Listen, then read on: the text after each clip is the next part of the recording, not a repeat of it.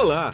Você vai ouvir agora um episódio do podcast Vida Moderna, do especial FutureCon, que é um oferecimento da MediaTek, fabricante global de processadores para equipamentos como smartphones, tablets, TVs digitais, dispositivos wearable e soluções para carros conectados.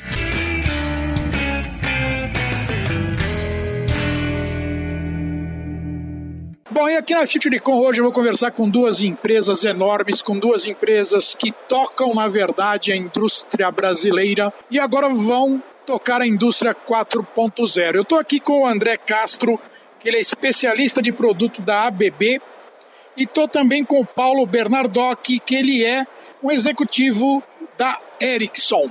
Eu vou começar a conversar com o André Castro aqui, porque ele está demonstrando aqui no stand da Ericsson um robô. Na verdade, é um braço mecânico que todo mundo chama de robô. André, qual é que é a finalidade desse robô aqui na feira hoje? Bom, então, o que, que a gente está demonstrando hoje aqui na feira? O Yumi é um robô colaborativo, onde a gente trouxe uma aplicação onde ele está montando uma caixa, colocando chocolates e interagindo com o público por ele ser um robô colaborativo, a gente fez isso propositalmente para que ele interaja, aonde ele não termina uma aplicação e deixa que a própria pessoa finalize a montagem da caixa tampando, né? E isso é realmente para a gente trazer esse conceito da, da colaboratividade. Além disso, nós trouxemos também a nossa solução de monitoramento remoto, onde a gente pode detectar anomalias e investigar falhas através do ABB Ability Connected Service.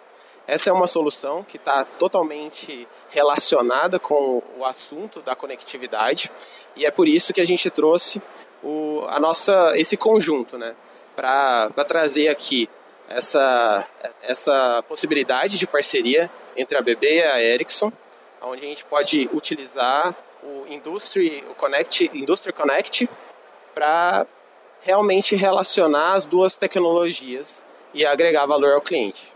Agora, já que você tocou no nome da Ericsson e tocou no Industry Connect, eu vou pedir para o Paulo explicar para a gente o que é essa tecnologia deles.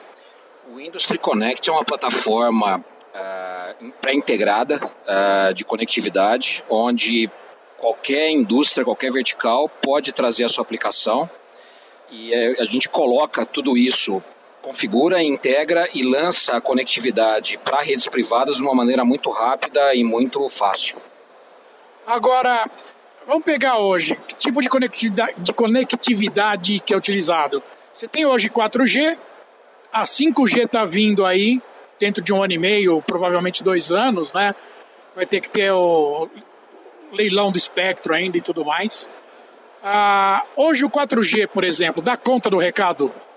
É, o mercado de IoT hoje ele está nascendo, ele está começando. Então as aplicações que são mais comuns hoje o 4G dá conta. Então o IoT nasce com 4G e nasce com 4G principalmente para aplicações massivas, né, que é o que a gente diz que é grande quantidade de, de sensores, mas com uma taxa de transferência baixa.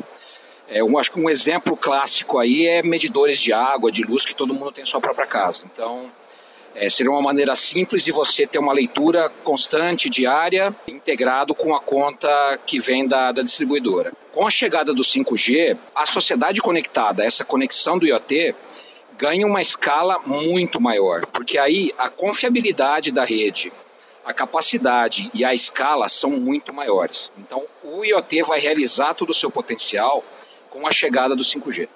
Tá, muito obrigado. E aqui foi Guido Orlando Júnior, especial para o FutureCon 2019, no podcast Vida Moderna. Tchau.